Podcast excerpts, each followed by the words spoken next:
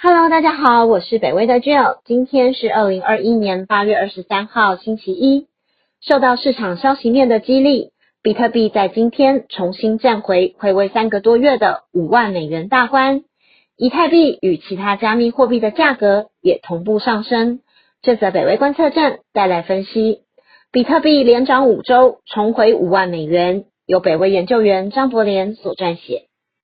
今天八月二十三号上午十点四十分，比特币的价格上涨突破五万，一度触及五万两百八十美元。这是从今年五月十五号至今三个多月以来，首度重回五万美元大关。比特币在近期稳步持续上扬，截至今天已经是连续五周收涨。过去一个月，比特币上涨了五十八 percent，以太币也同步上涨了六十七 percent。目前以太币的价格为三千三百四十五美元，在比特币与以太币的带动下，其他加密货币也随之上涨，整体加密货币的市值也因此再度突破两兆，达到二点二兆美元。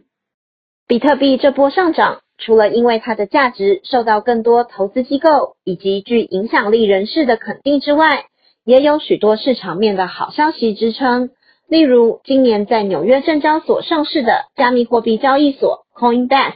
上周宣布加购五亿美元的加密货币，并且在未来会将公司十 percent 的收益都投资于加密货币上。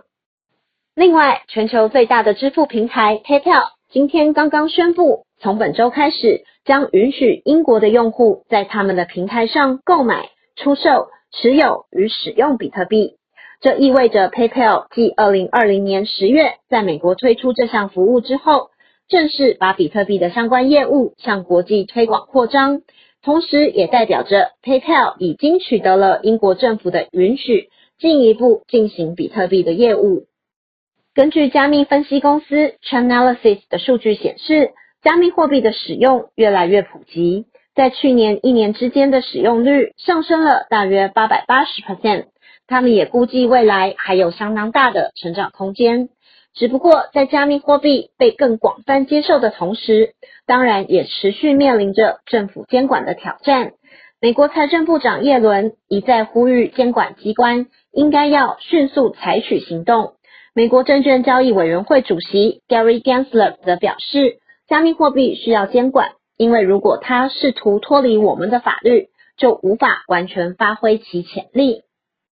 这则北威观测站就到这里，谢谢您的收看与收听，也请继续分享订阅北威频道，掌握重要分析。谢谢，拜拜。